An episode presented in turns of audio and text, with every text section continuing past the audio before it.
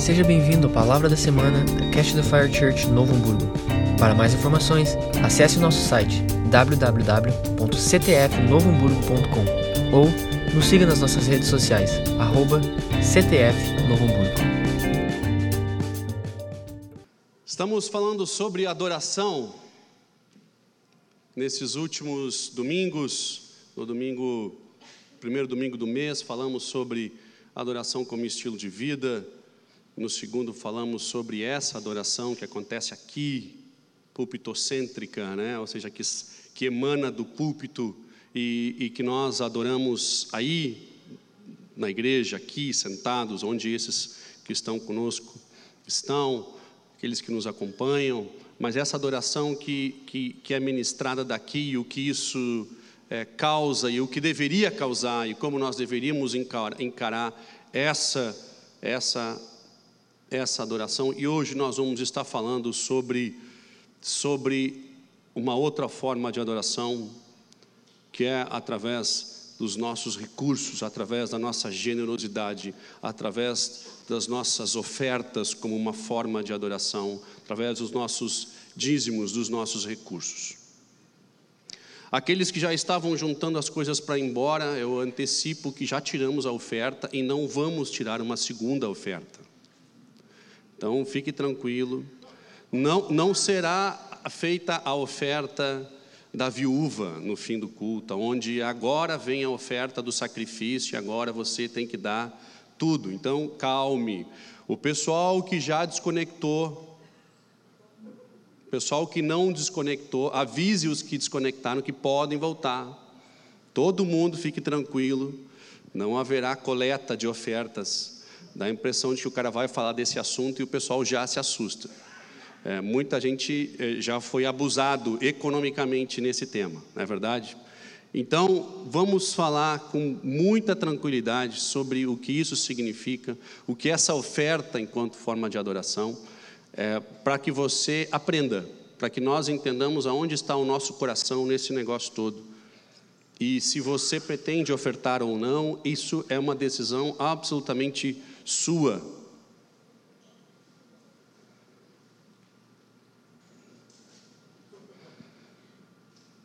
Parece que está pegando fogo sempre, né? Quando eles metem essa fumaça. É só eu que penso assim, não.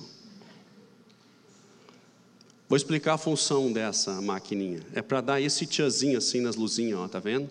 A luzinha pisca e daí dá um tiazinho e as fotos ficam bonitas. Quando eu começo a não enxergar mais ninguém, a gente avisa para desligar, né? Abra aí a sua Bíblia em Mateus, no capítulo 19, no verso 16. Tá bom o chimarrão, Gabi? Queria estar sentado aí tomando mate contigo. Em breve. Amanhã, 20 de setembro. E sirvam as nossas façanhas de modelo a toda a terra. Que maravilha, hein? Bons tempos aquele que a costela era barata para fazer, né? Cara, bons tempos aqueles, hein? Fico pensando, cara, lembra quando a gente comia costela? Não é? Pois é, é. Hoje a gente olha as fotos, né? Olha, eu comia costela no 20 de setembro.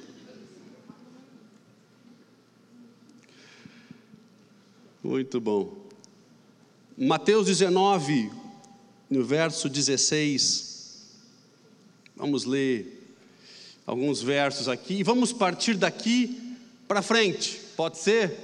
Eu acho que nós vamos aprender bastante nessa noite. Eu oro a Deus que nos ministre e que cuide o nosso coração, para que ele esteja no lugar certo para ouvir essa mensagem que é tão importante e que vai é, definitivamente mudar a nossa vida e a, e a, forma com que nós enxergamos o reino e as nossas próprias vidas, os recursos e para que, que eles servem. Então vamos ler juntos em Mateus, no capítulo 19, no verso 16 em diante, diz: E eis que aproximando-se dele um jovem, disse-lhe: Bom mestre, que bem farei para conseguir a vida eterna? E disse-lhe: Por que me chamas bom? Não há bom senão um só que é Deus. Se queres, porém, entrar na vida eterna, guarda os mandamentos. E disse-lhe: Quais? E Jesus então responde: Não matarás, não cometerás adultério, não furtarás, não dirás falso testemunho, honra o teu pai e a tua mãe e amarás o teu próximo como a ti mesmo. E o jovem, todo feliz, disse: Tudo isso já tenho guardado desde a minha mocidade, então o que ainda me falta? E Jesus disse: Se queres ser perfeito, vai, vende tudo o que tu tens, dá aos pobres e terás um tesouro no céu. E aí vem e me segue. E o jovem, ouvindo essa palavra, retirou-se triste, porque possuía muitas propriedades. Então Jesus aos seus discípulos: Em verdade, em verdade vos digo que é difícil um rico entrar no reino dos céus. outra vez vos digo que é mais fácil um camelo passar no fundo de uma agulha do que um rico entrar no reino dos céus. Papai, obrigado pela tua palavra. Nos abençoa nesse tempo, nos abençoa nessa ministração. Faz, faz com que as vendas dos nossos olhos caiam. Faça com que a avareza do nosso coração seja atacada pelo teu Espírito Santo. Em nome de Jesus. Amém.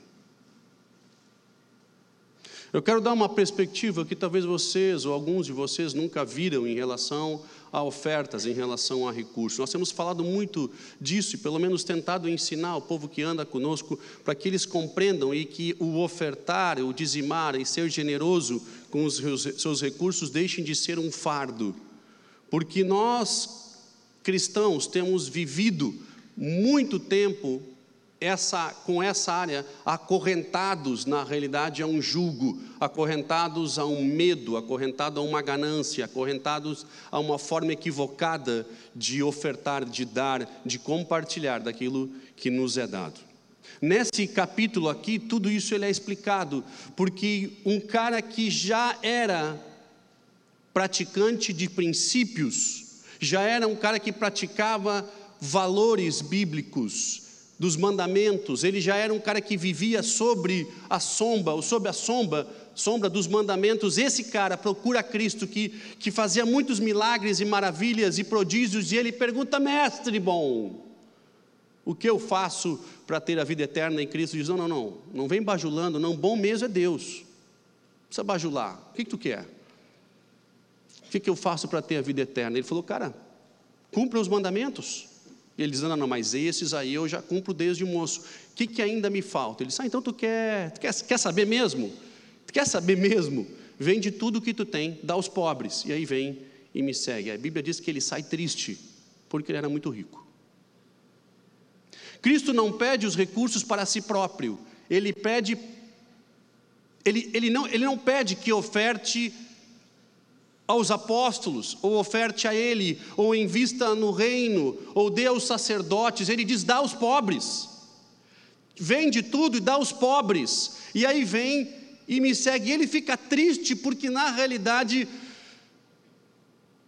ele tinha muita coisa e ia ser difícil se desfazer de muita coisa, e na realidade a vida eterna não valia tanto assim o sacrifício. Deus não queria os recursos dele, Deus queria o seu coração. Deus não pediu os seus recursos, ele pediu só o seu coração. E esse jovem estava com o seu coração agarrado nos seus bens. E ele não conseguiria servir a Deus e a Mamon ao mesmo tempo. Era impossível seguir o dinheiro e seguir a Deus ao mesmo tempo, então ele precisava desprender de algo, e ali ele diz: Cara, te livra desse, desse fardo e vem comigo. Provavelmente, provavelmente, se ele tivesse o feito, esse cara voltaria a ser rico. Havia uma bênção de prosperidade sobre ele, porque um jovem rico. Provavelmente ele iria fazer dinheiro de novo. Ele era um cara contínuo para as coisas. Provavelmente ele ia voltar a ter dinheiro, mas naquele momento o problema dele era onde estava o coração. O coração dele. Ele diz ainda que é mais fácil um camelo passar no fundo de uma agulha do que um rico entrar no reino dos céus. A gente acaba confundindo essa passagem com a agulha de costura, né? É, e de fato um camelo não tem como passar ali mas é, se refere à, agulha, na realidade era uma fissura, era um, era, um, era um racho, era uma passagem muito estreita nos muros da cidade. E à noite, quando a cidade se fechava, quem não entrava no horário, fechava. E aí o seguinte, quem queria entrar na cidade, como não poderia ser invasores com os seus animais e as suas armas e tudo isso, eles tinham essas pequenas fendas que a pessoa tinha que passar sem, só, só passava a pessoa ali. E deixava o resto de fora, deixava as suas armas e as suas coisas no lado de fora. Passava só a pessoa entrar na cidade. Jesus diz: Olha, é mais fácil um camelo passar por ali do que o rico entrar no reino dos céus. O coração é a questão de tudo que nós vamos falar hoje. Está tudo ligado à intenção do seu coração. Absolutamente tudo, a forma com que você dá, está intimamente ligado à intenção e o porquê você dá. Quando Cristo elogia aquela mulher, aquela viúva que deu tudo, que deu as moedinhas que tinham, Muitas vezes nós ouvimos pregações pegando aquelas, aquele, aquele, aquele, aquela parte bíblica dizendo o seguinte: ó, vocês têm que ser como uma viúva, tem que dar tudo. E Jesus está dizendo: não, cara, não. Estou elogiando ela porque o coração dela estava no lugar certo. Por mais que aquilo custasse tudo, ela ainda assim deu. E os outros estão dando da sobra. Os outros estão dando do que não faz falta nenhuma. É muito fácil para um multimilionário dar mil reais porque absolutamente é, é nada, absolutamente nada. Mas para ela, para essa viúva, dar tudo o que tinha, onde estava o coração dela nessa hora? Porque não é o quanto nós damos, é o sim, o quanto nós retemos que importa. Porque o nosso coração é medido ali, essa hora. Lembro que quando eu comecei a, a, ofertar e dizimar, aquele pessoal mais antigo, talvez vai se identificar, mais antigo de, de igreja, né? Meus envelopes de oferta, eles tinham o meu nome, dizem oferta, tinha o meu nome e o mês. E aí eu, eu tinha que marcar lá, eu dava, e aí o, o, o tesoureiro fazia um visto ainda do lado. Não era assim? Um controle do que se dava. E com o tempo, vamos evoluindo para esse negócio de que o controle não interessa para a igreja. O que interessa é que as pessoas de fato estejam livres e dispostas e em condições de ofertar, entendendo o seu chamado e a sua função, mas não cabe à organização fazer um controle disso. Porque eu me lembro que, que uma vez eu esqueci de, de, de, de, de dizimar ou de ofertar num determinado mês e eu recebi um envelope de volta com dois meses em branco, aquilo me deixou mal mal porque eu tinha pulado o meu compromisso. O que isso significava? A minha vida, meu, eu acabei de, de errar com Deus. A condenação que estava sobre a minha vida me indicava exatamente que o meu coração em dar estava no lugar errado. Se eu não dar gerava uma condenação, tinha coisa errada. Veja, veja, é, Deus não vai deixar de te amar se você não ofertar ou dizimar na igreja se você quer saber a verdade. Biblicamente é isso que acontece. Ele já te amava sendo bem avarento antes de conhecer a Cristo. E hoje, sendo um pouquinho avarento, ele continua te amando. Ele vai continuar te amando. Ah, mas eu estou bem, bem melhor, Robson. Avarentinho, vamos dizer avarentinho. Está agarrado numa mãozinho, não é uma mão, uma mão, uma mão, uma mãozinho. Estou agarrado pouco no Deus o dinheiro, não é muito. Ele continua te amando, isso não vai mudar o sentimento de Deus. Quando Cristo pede para que aquele jovem venda tudo que tem e doa aos pobres, ele quer o coração do camarada. Quando eu comecei a entender na realidade que o que eu ganhava poderia ser investido no reino, eu comecei a investir em congressos para mim ir congressos, viajar, a galera entrava de ônibus, excursão, de jovens, aonde tinha, tudo que eu podia ir, eu ia. Eu ia nos congressos que aconteciam no Rio de Janeiro, em São Paulo, Adonep, Curitiba. A trágica viagem de 15 pessoas numa van que cabiam 10, eu acho. Sabe, por aí iam. E, uma irmã lá com problema no intestino a viagem inteira. É uma outra história. Eu confesso que eu preciso de cura daquilo aí, né? É um assunto que eu que eu ainda preciso, porque eu, acabamos de sair, sair de culpado ainda nessa história. Um outro momento eu compartilho essa linda história no Evangelho. Lindo testemunho. Vai edificar a igreja, muito. E uma viagem que de fato mexeu comigo muito foi uma que me convidaram para ir para Manaus. para Manaus, trabalhar com os ribeirinhos, entrar num barco e passar sete dias dormindo no chão ou numa rede, atendendo os ribeirinhos, ribeirinhos, né, os que vivem na beira do rio, na, na, na, no município, no, no estado do, do, Amazonas. Uma grande experiência. Então eu pago passagem aérea, a gente paga para ir. Eu cheguei lá e eu fiquei impressionado, porque na realidade eu achava que estava fazendo grande coisa sendo um voluntário. Muitos foram como voluntários, mas quando eu vi aquele barco hospitalar, de cristãos, de homens e mulheres, médicos, é, enfermeiros, é, dentistas, atendendo aquele povo e também não ganhando nada, e eles vivendo semana após semana. Era uma semana no, no Rio, outra semana em casa, uma semana no Rio, e era assim que funcionava. A vida deles era essa. Eu me dei conta que eu não estava dando nada. Eu me dei conta que toda a minha, toda a minha, meu conceito de, de investimento no reino estava muito longe disso. E quanto mais eu me doava para aquele povo ribeirinho, mais eu era impactado por uma vida que de fato merecia mais. Todo o dinheiro que eu pudesse investir naquele projeto não seria o suficiente para alcançá-los. Quantos de vocês sabem que ofertar em missões. Pessoal, ofertar em missões demanda. Se nós de fato quiséssemos resolver o problema de levar o evangelho até os confins da terra, demanda muito dinheiro muito dinheiro e muitas pessoas. Nós podemos dar tudo o que nós todos aqui temos e não vamos resolver o problema de missões no mundo. Porque demanda recurso e demanda recursos. E aquilo foi uma experiência difícil para mim e de fato complicada e você ofertar para ser picado pelo mosquito da malária, né? É, é a coisa mais interessante que se tem.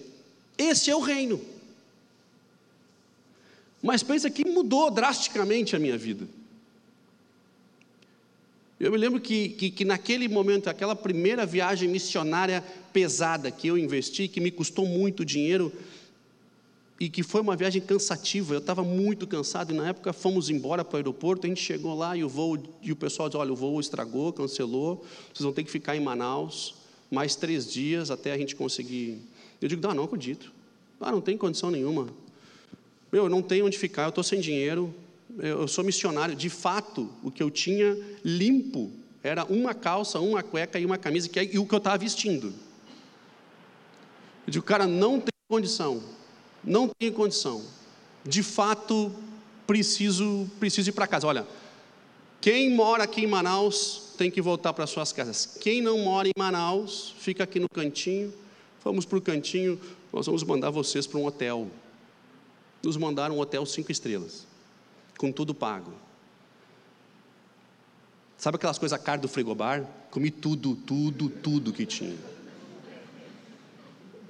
Aí você tem um missionário que estava dormindo no chão de um barco, comendo farinha, uma semana. Eu, eu estava ali recebendo um presente de Deus. Eu digo, Deus, ah, é assim que funciona. Eu digo, cara, é assim que funciona.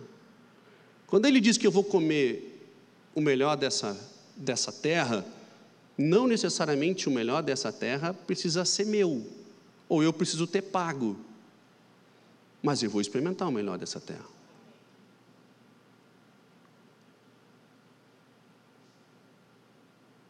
Eu brinco seguido com os amigos aí que a minha religião não permite pagar passagem aérea. Porque na minha vida eu viajei muito, muito, muito trabalho, e muito no reino, e muito por igreja, e muito para administração, e muito para tudo. E raramente eu paguei passagens aéreas. Raramente paguei passagens aéreas. E já fui de primeira classe e tudo isso. Paguei, não, eu dizia, Deus. Rapaz, a primeira classe é tão boa, ela é tão boa no avião. E eu, eu todo o serviço que eles dão, porque ele é tão bom, eu só quero dormir. Então eu deito, durmo, eu perco tudo que eles oferecem de graça lá mas, mas a emoção de poder dormir no avião. Porque avião, avião é mais ou menos assim, classe econômica, você deita e você vai reclinar o banco. Reclina o banco.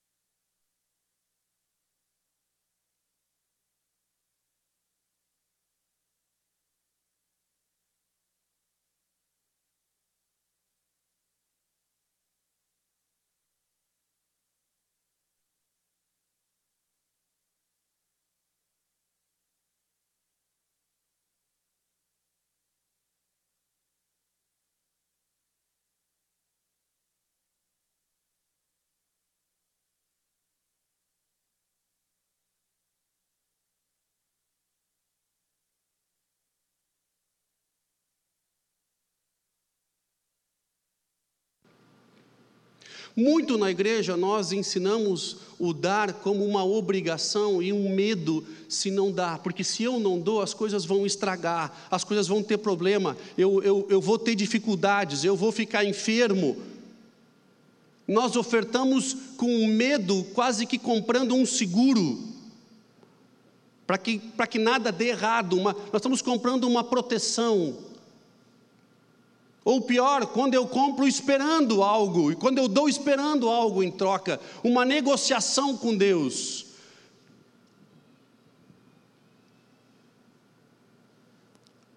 Essa semana, nossa máquina de, de lavar roupa não era tão velha, tinha quatro anos. Às vezes o pessoal diz assim: ah, a máquina estragou assim, mas tinha 30 anos. Não, cara, tinha quatro. Estragou, R$ 1.500 para arrumar. Nossa cachorrinha morreu, 15 anos com a gente. Choramos, domingo passado à tarde, nós estávamos lá no plantão do, do veterinário, chorando, a nossa cachorrinha, depois de 15 anos, morreu. Aí chega em casa, conta a história para as crianças, todo mundo chorando. Sabe quem estava chorando mais? Eu. Porque o veterinário cobrou 500 conto, cara. 500 conto. Mas eu sou fiel, eu sou dizimista, eu sou ofertante. Esse tipo de coisa não devia acontecer na nossa casa. O meu gás acabou. Cara, mas eu sou dizimista ofertante, o gás não pode acabar. Não é assim que funciona? E nós vamos manipulando o povo a ter que dar com o medo de eventualmente algo acontecer na nossa vida. Cara, o carro vai estragar. As coisas não vão acontecer como a gente gostaria. A diferença é que eu tenho um Deus que supre todas as minhas necessidades. A diferença é que é que quando eu dou porque eu amo, eu dou como uma forma de manifestação da minha alegria e da minha fidelidade por ele, não por manipulação, não por medo, não por ganância. Eu dou porque eu amo o Senhor me visita.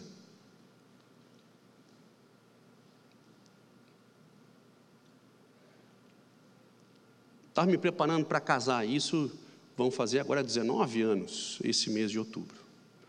E numa reunião de jovens, um culto de jovens, Deus começa a ministrar, já era depois da meia-noite, resolveram fazer uma, uma vigília, e, eu, Deus estava ministrando muito no meu coração, foi um momento precioso, estava chorando aos pés do Senhor, um momento muito único, e você sabe quando é Deus.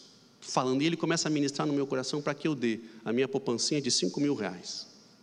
Eu digo, barca, não pode ser Deus. Mas sabe quando você começa a argumentar com ele, sabendo que você vai perder o argumento, mas a gente faz igual, a gente sabe que a gente vai perder, é quase Grêmio e Flamengo, tá entendendo? A gente sabe que vai perder, e a gente tem que jogar de novo, de novo, não aguento jogar, não tem outro time nesse Brasil. E a gente argumenta com Deus sabendo que a gente vai perder, e a gente faz igual. E eu passei quase uma hora argumentando, eu estava suado. O suor escorria pelas costas e descia lá embaixo. Você tá, sabe como é que desce lá embaixo? Não? Fico, De tanto argumentar com Deus, eu falei: quer saber? Quer saber? Tudo que eu tenho é teu. Tudo que eu tenho é teu. Se eu conseguir juntar, Deus vai me abençoar para juntar de novo. Deus, isso é teu, é teu. Eu peguei meu talão de cheques. Está então o maior cheque na minha vida, né? Fiquei, cara, como é que eu vou escrever isso? Né? E eu abro o talão e Deus fala no meu coração, numa, numa, numa presença e numa paz que de fato excede todo o entendimento. Ele diz: agora não precisa mais já ganhei o teu coração. Foi a melhor oferta não dada na minha vida. Né?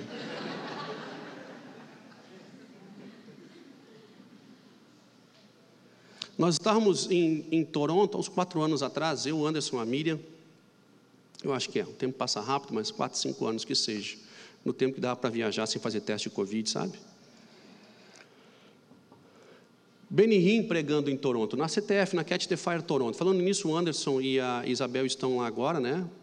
O Anderson foi levar a Isabel para fazer a escola exatamente 20 anos depois que eu e a Raquel fizemos a mesma escola lá em Toronto. O tempo passa muito rápido. Nós estávamos lá, o primeiro dia da nossa escola foi 11 de setembro de 2001. Cheguei lá, parece, ninguém sabia, naquela época as notícias diziam o seguinte: atacaram as torres as gêmeas em Nova York, mas que fica uma hora ali de Toronto, então a gente não sabia se era um ataque mundial, se era terceira guerra, a gente não sabia o que estava acontecendo. Mandaram descer dos prédios, porque talvez todos os prédios altos seriam explodidos, a gente não sabia se era avião, se era bomba, se era míssil, o que, que era. Foi uma loucura. Eu disse, cara, o que, que eu estou fazendo aqui? Né? Demorei tanto para vir, aí é isso que me acontece. E hoje a Bel está fazendo a mesma escola, muito legal. O Anderson já vem de volta na quinta-feira, a Bel, princípio, lá no finzinho de, de janeiro. Mas nós estávamos em Toronto numa conferência e Benny Hinn estava lá. Eu nunca tinha visto Benny Hinn pregar pessoalmente. E muito interessante, eu não sabia da história. O John Arnold, que é o fundador da, da Cat the Fire, ele foi a pessoa, foi o primeiro cara que investiu no Benny Hinn em missões. Quando o Benny Hinn começou a sentir que ele deveria ir para missões e pregar o evangelho, John Arnold pagou a primeira passagem dele. E agora estavam os dois juntos ali, contando aquelas histórias um do outro, e o Benny Hinn, então, é Benny Hinn, cara, Benny Hinn é o homem da jaqueta, não é o homem da jaqueta nos beijos do povo, vai cair, vai cair, tira o casaco e atirava e o povo caía, Cara, muita gente foi curada, manifestação, milagres aconteceram, algo incrível aconteceu no ministério dele. Era muito milagre, muito milagre. Ele escreveu um, um, um, livro incrível, Bom Dia Espírito Santo. Muitos eles escreveu, né? Mas esse Bom Dia Espírito Santo rodou o mundo com as experiências incríveis que ele teve com Deus, sozinho com Deus, sendo um gago e, e sendo transformado num, num pregador de multidões. Ele é um cara que separou da esposa e que reconheceu que na realidade dava mais valor para o reino do que para a própria família, e ele retorna para né, retorna para o convívio, os dois se acertam, e, e depois desse, dessa reconciliação, o filho mais velho, pela primeira vez, fala em ser também um pregador. Esse é o cara que eu estava ouvindo, e um culto longo, o cara fala muito, muito, muito, muito, muito. Mas eu estava feliz de poder estar. E ele falando bem, o evangelho, e falou, e contou histórias, testemunho. A gente fica impressionado num culto e você ouvir um culto com um cara desse. Lá no final ele diz: Eu quero levantar uma oferta para o meu ministério. Eu sabia que ele é um. Ele tem essa pegada assim, né? Vamos ofertar e tal. Ele também falou 45 minutos sobre a oferta. Eu digo, meu, cara, é só pedir, meu. Eu dava oferta para o cara.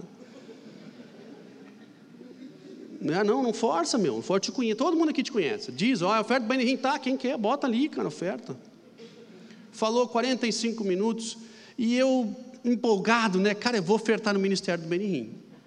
Eu vou, eu vou dizer, porque eu quero dizer na minha vida que eu ofertei no ministério do Benihim. E ele larga essa, e quem der oferta hoje para mim vai ganhar em sete dias cinco vezes mais. Ele disse, puxa. Ele estava ele estava tão perto de ser perfeito ali, né? E foi dar essa rateada no finzinho. Eu digo, não, cara, não, não negocia, não se barganha com Deus, não se barganha. Eu digo, cara, não precisa disso para empolgar as pessoas para dar. Não, não manipula as pessoas. E eu já, cara, Benin, eu sei que tu tem uma unção, meu, eu, eu, não, eu, eu, eu não sou digno de atar as tuas sandálias. Eu sei disso. Sou, sei disso. Mas tu errou feio nessa pegada aí.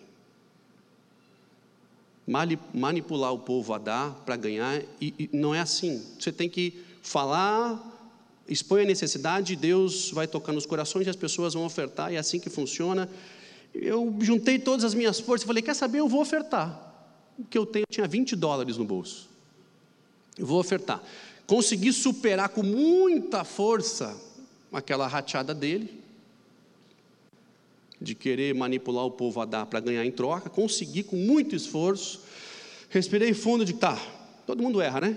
Vamos, deixa, vamos desconsiderar essa aqui, vamos ofertar igual. Ofertei no ministério. E naquela semana, eu e, a, e, o Anderson estávamos ministrando na escola de ministério. Na verdade, ele estava ministrando e eles ficaram com pena de mim que eu estava lá e me deram uma manhã também para falar. E eu estava falando na sexta-feira, é o último dia da, da escola, eu feliz também, empolgado, né, de poder estar voltando a ministrar numa escola em que eu também fiz parte, tem toda uma toda a nostalgia, né? Que legal. No final, procura um, um casal de alunos que está fazendo. Me vieram com um envelopinho na mão. Falei, dinheiro não é, porque a, a, alunos são tudo pelado lá. Todo mundo que vai para lá é pelado. A Bel ganhou bolsa. A, a, escola custa 7 mil dólares. Se 7 mil reais já é muito, 7 mil dólares, então a conta, hoje com o câmbio, atravessa a nossa, a nossa capacidade. Mas enfim, eu disse, cara, deve ser pedido de oração, é, deve ser um lencinho que é que eu ponho a mão e oro para levar para alguém, tirar na testa, para curar, deve ser alguma coisa. Cara, o povo era de fora, eu acho que era um, era um, casal asiático, não me lembro exatamente qual é o país. Eu digo, cara, deve ser alguma coisa esquisita. Vamos vir com um morcego morto aí. Alguma coisa eles vão vir. E eles dizem, cara, a gente ficou muito com a tua palavra hoje pela manhã.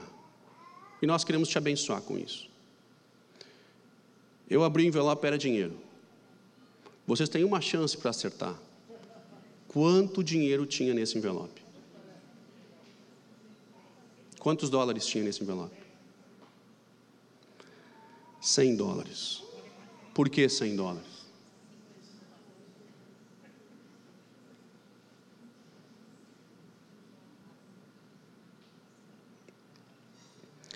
Pessoal, eu conheço o meu coração, especialmente naquela hora em que eu ofertei, eu não esperava absolutamente nada em troca.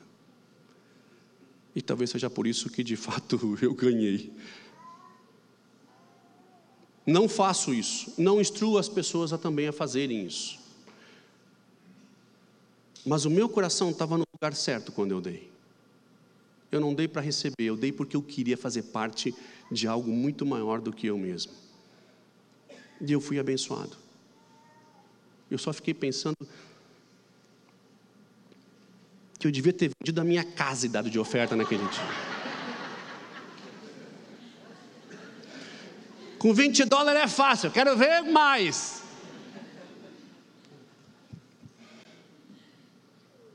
Que ganância, né? E o cara volta agarrado em mamãozinho de novo, né?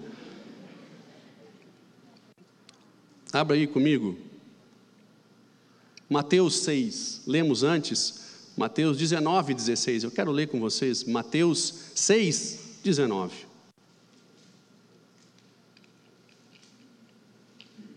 Mateus 6, 19. Não junteis tesouros na terra, onde a traça e a ferrugem tudo consomem, e aonde os ladrões minam e roubam, mas juntar em tesouros no céu, onde nem a traça, nem a ferrugem consome, e nem os ladrões, ladrões não minam e nem roubam, porque onde estiver o vosso tesouro, ali estará o vosso coração.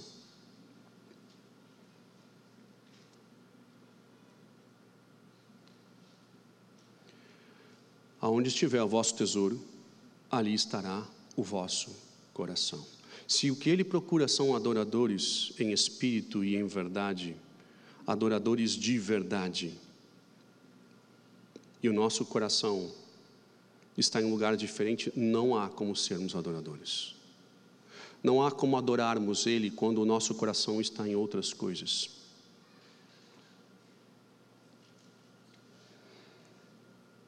As maiores experiências que nós podemos ter, e é verdade, com o Senhor, com o Evangelho, é justamente na área financeira, porque nós a precisamos todos os dias, e é justamente a área financeira em que nós não deixamos ele entrar. A última parte do ser humano que se converte é o bolso. E é o que mais dói para o ser humano, que é botar a mão nele. Se você quer conhecer alguém, se você quer conhecer alguém, saiba como essa pessoa lida com o dinheiro porque isso vai te entregar muita coisa dela.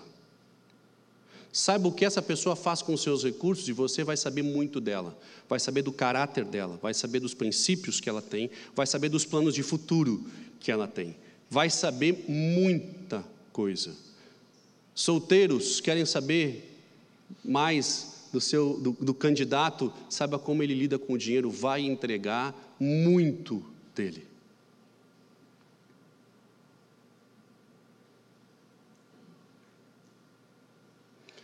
Acompanha comigo um pouquinho mais aí, vamos ler juntos. Vamos ler juntos Lucas 16. Lucas 16. Eu não consigo tocar nesse tema sem que nós venhamos a entender a palavra, sem que nós venhamos a de fato a ter um embasamento bíblico para que isso gere maturidade na sua vida. Em Lucas 16, o verso 10 diz o seguinte: Lucas 16, 10. Quem é fiel no muito também, perdão, quem é fiel no mínimo também é fiel no muito. Quem é injusto no mínimo também é injusto no muito. Pois quem nas riquezas injustas não fostes fiéis, nem quem vos confiará as verdadeiras? E se no alheio não fostes fiéis, quem vos confiará, confiará o que é vosso? Nenhum servo pode servir a dois senhores. Ou há de odiar a um e amar ao outro, ou de se achegar a um e desprezar o outro. Não pode servir a Deus e a mamon.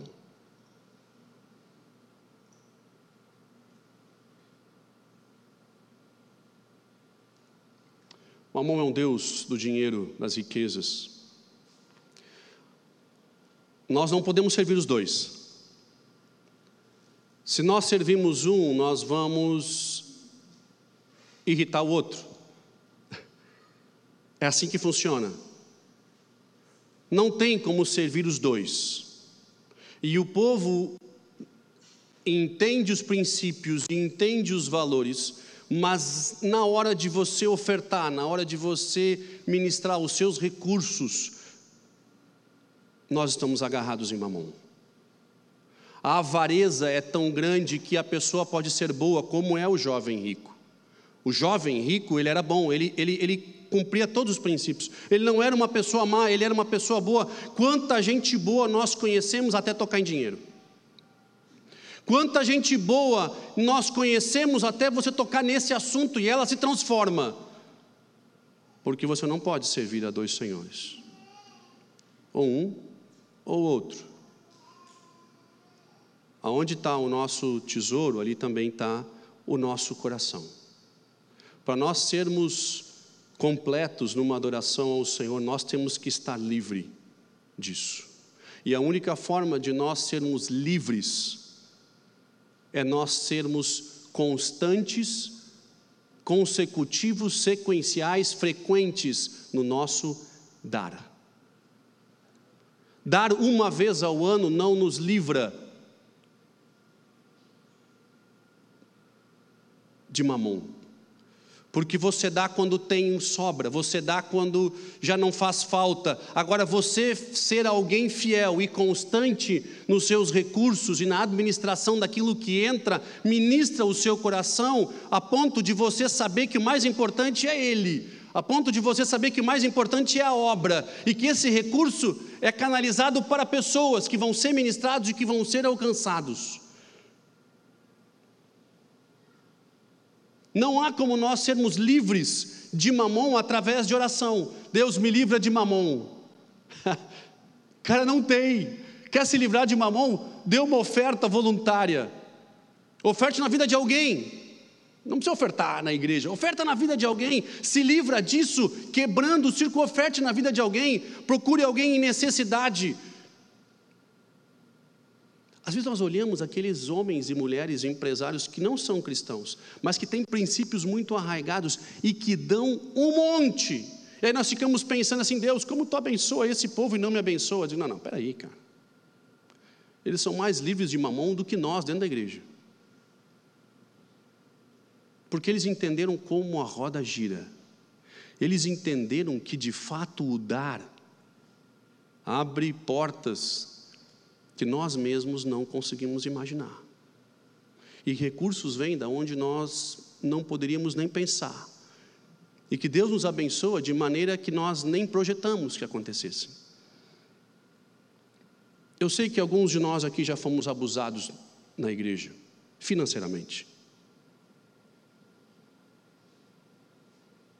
Eu sei que talvez alguns de nós aqui, eu me incluo nisso, já ofertamos com um coração sincero em alguma coisa e esperando que esse recurso fosse melhor utilizado no reino e ele não foi. Talvez esperávamos que de fato esse recurso fosse fazer o reino crescer e foi utilizado para questões fúteis, ou às vezes vaidades pessoais, ou às vezes usos indevidos privados. Eu sei disso. Eu sei que talvez alguns de vocês já podem ter ficado muito feridos porque deram aquela oferta do sacrifício, deram a oferta de um todo. E depois viram que houve deboche e o dinheiro não aceita deboche. Se é uma coisa que o dinheiro não aceita, é você debochar dele, é você fazer mau uso dele. Essa conta ela sempre vem. Basta dizer aqueles que eram milionários e que, e que debocham do recurso e o desperdiçam e são gananciosos e, e, e vivem as suas luxúrias. Muitos deles terminam sem absolutamente nada, porque o dinheiro não aceita um deboche. Eu fico lembrando quantas vezes já ofertamos, eu pessoalmente, nós como família, ou ainda eu junto como família, meus pais, que muitos já ofertamos. Quando nós nos convertemos, havia uma campanha para a compra de um terreno e um prédio da igreja na época, e nós trabalhamos muito. Eu me lembro que a alegria era poder trabalhar para que a igreja pudesse ter o seu lugar próprio, e teve, e conseguiu. E o meu coração era cheio de alegria por poder somar no reino. Passamos alguns anos lá, o Senhor dirige o nosso coração para que nós viéssemos a somar numa pequena congregação que a igreja tinha numa outra cidade perto, e ali nós de novo somamos e demos tudo o que nós tínhamos. E essa congregação consegue comprar um prédio e a igreja cresce. E aí o Senhor coloca no nosso coração para iniciar Catch the Fire Novo Hamburgo. Eu disse: Deus, eu achei que eu já, eu achei que na minha cota de investir em prédio, investir em, em um lugar, já tinha dado. Deus, nós ajudamos a pagar dois. E aí eu olho para isso aqui, de uma forma incrível e tão rápida.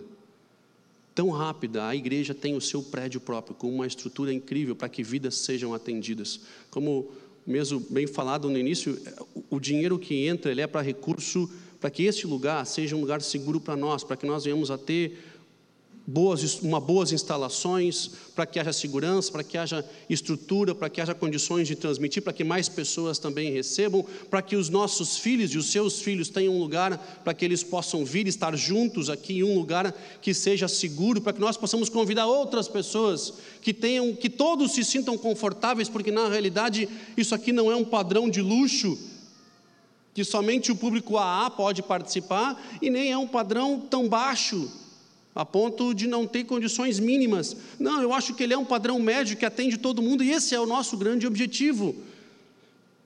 E eu fico pensando, puxa, quantas vezes isso passou pela cabeça, porque nós somos falhos, mas passou pela minha cabeça, puxa, quanto dinheiro eu já dei e foi mal utilizado, eu queria ter aquilo de novo para investir aqui, porque hoje eu estou sabendo aonde vai e como é gasto, e Deus falou forte no meu coração, e aquela ferida parece que ela vai crescendo de novo, ela disse: Robson, para quem tu deu? Se tu deu para mim, a recompensa vem de mim. Talvez você foi enganado ou usurpado ou abusado financeiramente. Eu quero te dar uma, uma boa notícia. Se você deu para o Senhor, fique tranquilo. O recurso está onde a traça não come, onde os ladrões não roubam. Fica tranquilo, você não deu para homens. Mas eles fizeram mau uso de um recurso que para mim foi tão suado. Ei, ei, ei. A prestação de contas deles vai chegar. A nossa prestação também vai chegar. Para quem você deu? Para quem você deu?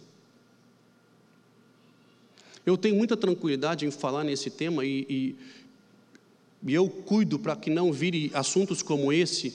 Eu estou procurando me concentrar biblicamente, porque eu poderia aqui ficar contando histórias, testemunhos de ofertas a noite inteira, mas eu, eu não estou aqui para fazer oferta, nem quero incentivar vocês, eu quero ensiná-los sobre isso, para que vocês, de uma forma madura e consciente, escutem o Senhor e com maturidade encontrem nele experiências tão profundas que vocês saibam que não tem caminho de volta que nada é melhor do que você ouvi-lo e se mover na manifestação dele para ver o retorno disso.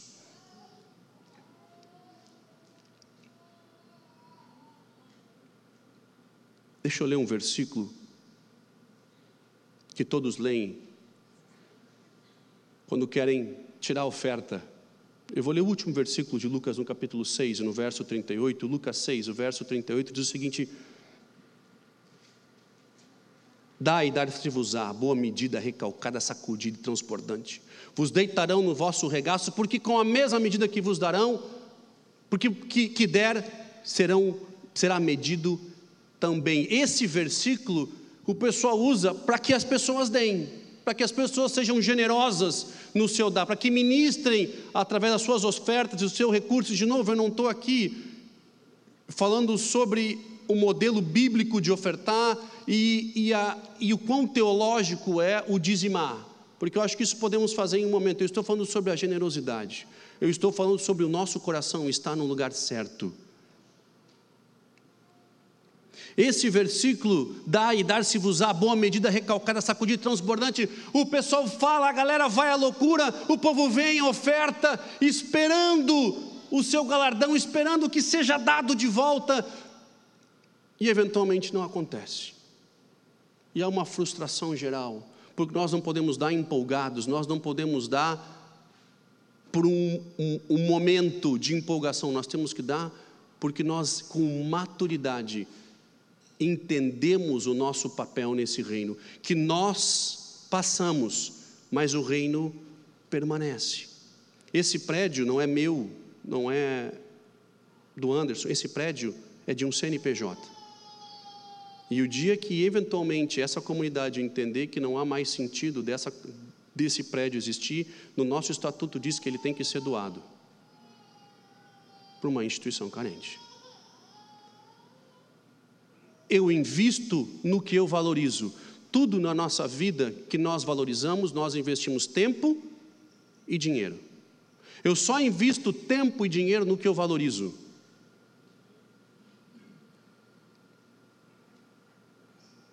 Então, se você não dá, se você não é generoso, se você não flui no sentido de ser livre na área, de, de conseguir adorar a Deus com os seus recursos, você está enviando um sinal de que de fato você não valoriza o que você tem recebido. Experimente contratar um advogado, um psicólogo, experimente fazer, se associar a um clube que tenha piscinas e não pague. Por que, que nós pagamos as outras coisas? Porque nós valorizamos. Nós só investimos tempo e dinheiro naquilo que nós valorizamos. O quanto você valoriza o que acontece nesse lugar. Você quer saber o resultado e como que a Bíblia, como que, que, que Lucas escreve dar e dar-se-vos-á boa medida, recalcada e transbordante? Vamos ler os capítulos anteriores, que a gente não costuma ler Bíblia.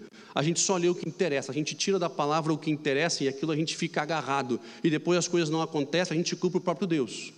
Mas a gente não leu o que ele nos ensina. E eu vou ler os versos anteriores, já que nós estamos aí para isso. Lucas 6, 27, um pouquinho antes desse verso 38, diz o seguinte: A vós, isso que eu vis, digo: amai os vossos inimigos, fazei o bem àqueles que vos odeiam, bendizei os que vos, os que amaldiçoarem, e ore pelos que vos caluniarem. Aos que te feriram uma face, ofereça também a outra, e ao que te houver tirado a capa, nem a túnica recuses. E dá a qualquer que te pedir, e ao que te tomar o que é teu, não peça de volta. E como os vos quereis que os homens vos façam, da mesma maneira lhe farei vós também. E se amardes aos que vos amam, que recompensa tereis? Também os pecadores amam o que amam eles. E se fizerdes bens ao que te faz bem, que recompensa terei? Também os pecadores fazem isso. E se emprestardes também aqueles e se emprestardes também aqueles que esperais tornar alguma coisa de volta, que recompensa terei? Também os pecadores emprestam aos pecadores para tornar a receber um do outro. Ama, pois, os vossos inimigos, faze o bem, emprestai, sem nada esperardes, e será grande o vosso galardão. E sereis filhos do Altíssimo, porque Ele é benigno até para com os ingratos e maus. Sede, pois, misericordiosos, como também vosso Pai é misericordioso. Não julgueis, e não sereis julgados. Não condeneis e não sereis condenados. Saltai, soltai e soltai-vosão. Dai e vos será dado. Boa medida, recalcada, sacudida e transbordando, vos deitarão no vosso regaço, que com a mesma medida que vos, que vos medires também vos medir, com que medires também vos medirão a vós.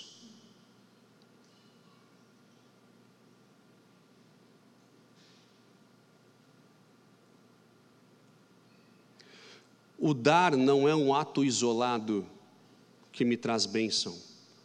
O dar é uma manifestação da minha adoração a Deus, porque eu lido com a minha ganância, eu lido com o mamon que frequentemente está ministrando no meu coração.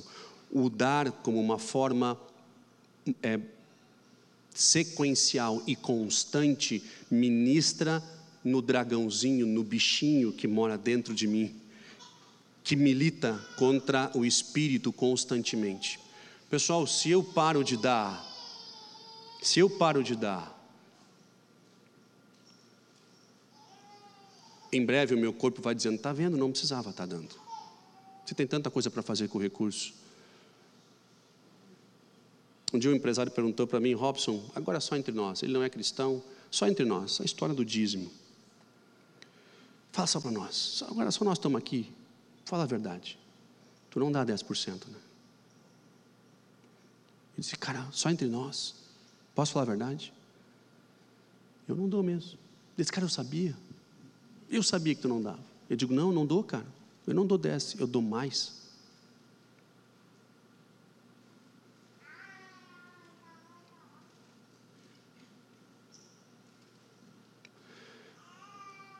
O dar coloca o meu coração no lugar certo. O dar constantemente me mantém no prumo. O ofertar para pessoas ou para um lugar que eu considero saudável e que tem alcançado pessoas e que tem usado os recursos para que o evangelho seja levado mais longe, é uma alegria, não é um dever, não é uma carga, não é uma obrigação, é um prazer. Quando ele diz lá embaixo, quando ele diz em, em, em eu quero ler para vocês mais um versículo, a gente conclui com isso. Em 2 Coríntios 9, no verso 6, diz o seguinte: 2 Coríntios 9, o verso 6 diz o seguinte: O que semeia pouco, pouco também se fará, mas o que semeia em abundância, em abundância também se fará. Nada, perdão, cada um contribua segundo propôs no seu coração, não com tristeza e não por necessidade, mas porque Deus ama quem dá com alegria. Meu irmão, escuta, se você está se sentindo obrigado a dar, se você tem trazido a sua oferta e o seu dízimo como um peso, não dê mais. Escuta, isso aqui não é um lugar de arrecadação, isso aqui é um lugar de pregação do Evangelho. Deus já não precisava do dinheiro do jovem rico, naquela época, ele continua não precisando hoje.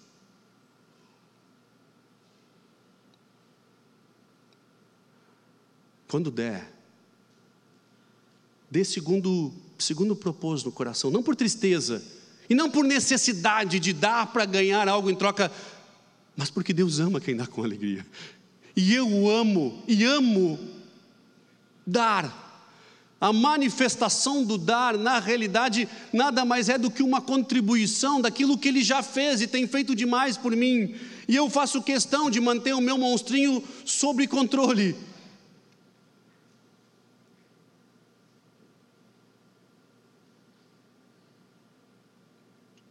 Eu nunca recebi do Evangelho, eu, Robson, nunca recebi salário do Evangelho, até porque eu, eu tenho meu trabalho, eu, eu tenho a minha empresa, eu, eu vivo, eu não vivo full time por Evangelho.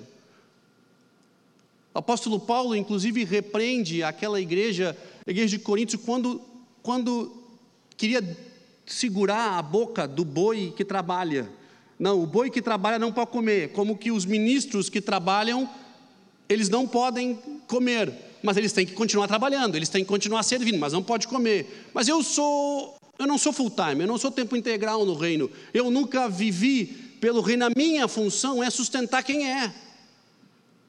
A minha função é sustentar uma estrutura para que ela continue alcançando mais e mais pessoas e que mais pessoas conheçam o Evangelho e que tantas outras igrejas também abram e que tantos outros lugares também façam a mesma coisa para que o reino seja alcançado, para que, para que o reino cresça, para que as pessoas sejam alcançadas. Essa é a nossa função, essa é a nossa função. Eu, você, nós passamos. Eu e você, nós passamos. Se tem uma herança que eu quero deixar para os meus filhos, é que eles saibam que os pais deles ofertam que os pais deles ministram na vida de pessoas, que os pais deles ajudam, eventualmente, quando alguém pede. A minha filha começou a oferta, ela veio aqui, pai, é hora de dar. Cara, temos que achar alguma coisa para dar, porque é hora de dar.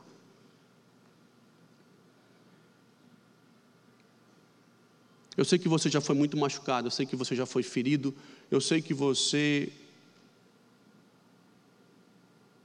sabe que Deus te ama, independente se você dá ou não, mas você não é completo enquanto você tentar servir Deus e a mamon. Porque não tem como servir os dois. Eu sei que você não é completo e feliz porque você gostaria de ser diferente.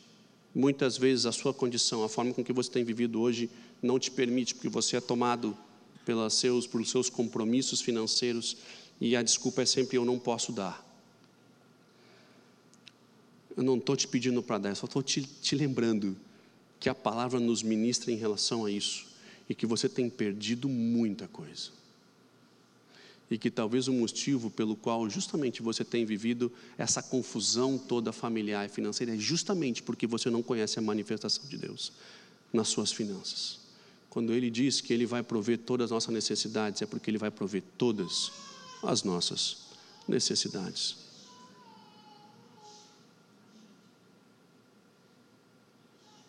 Aqueles que não dão não experimentam a manifestação do Senhor. Pessoas passam uma vida inteira na igreja dando da sobra agarrado em mamão, dando da sobra servindo a dois senhores, e reclamam que nas suas vidas não há a manifestação de Deus.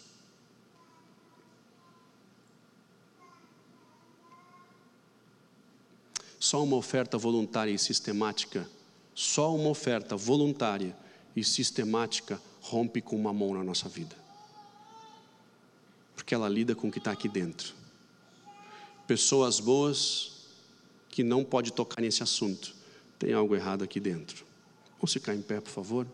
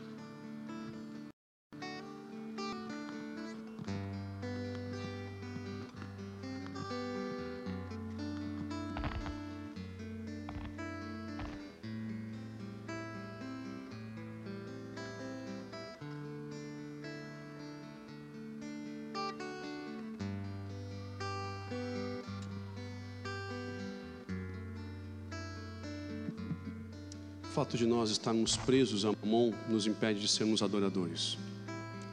Porque é impossível servir a dois senhores. Aí eu fico pensando, puxa, quantos de nós não somos adoradores de fato? Se nessa noite, se nesse dia nós descobrimos que nós entendemos que na realidade, se estamos presos a mamon, não consigo ser um adorador de verdade, porque não posso servir a dois senhores.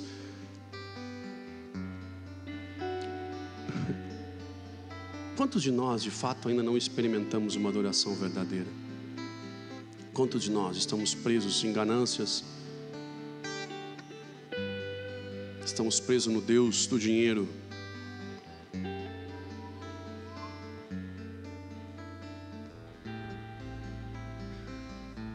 Quando começou a pandemia, no ano passado, nós fizemos um convite, na verdade não foi nenhum apelo, para que pudessem trazer cestas básicas para a igreja. Vocês não vão acreditar, mas pessoas extremamente humildes trazendo cestas básicas, porque queriam alcançar o próximo, pessoas livres de mamão, livres do Deus do dinheiro.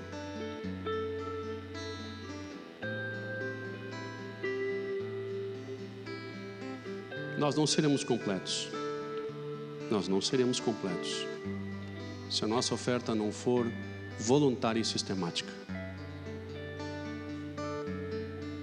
Nós não lidaremos com uma mão na nossa vida. E nós vamos perder uma linda parte do Evangelho, que é o ter suprido todas as nossas necessidades. Absolutamente todas as nossas necessidades.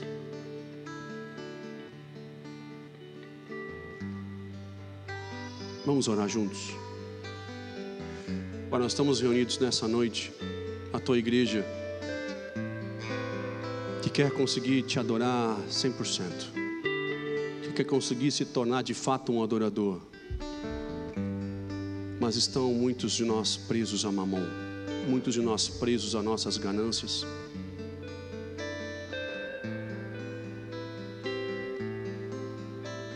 São pessoas boas, mas com o coração no lugar errado.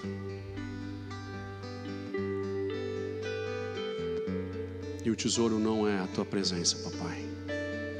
Espírito Santo, nós pedimos, abre os nossos olhos nessa noite, abre os olhos das famílias, abre os olhos de todos nós, que aqui vivemos, trabalhamos, geramos receitas, queremos o melhor para nossa família,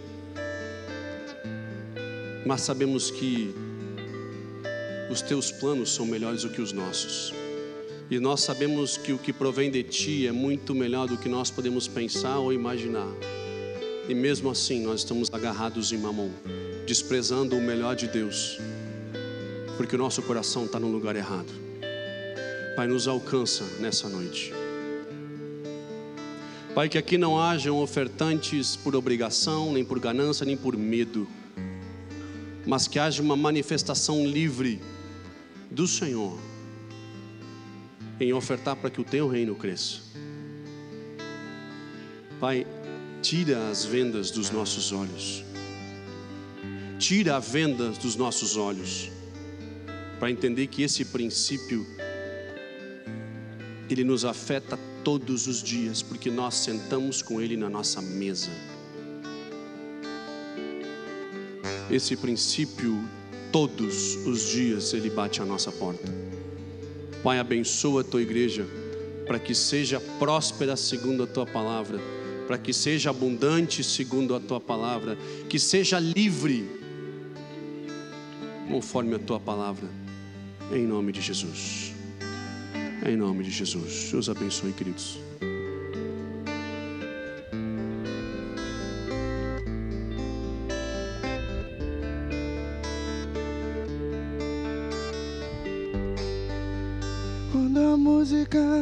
Esmorece e o resto desaparece.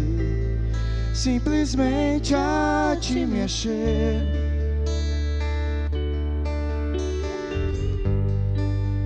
Ansiando oferecer algo de valor para abençoar teu coração.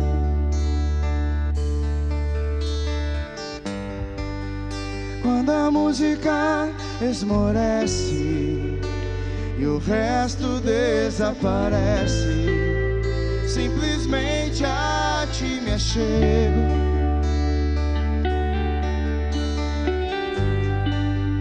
Ansiando oferecer algo de valor para abençoar teu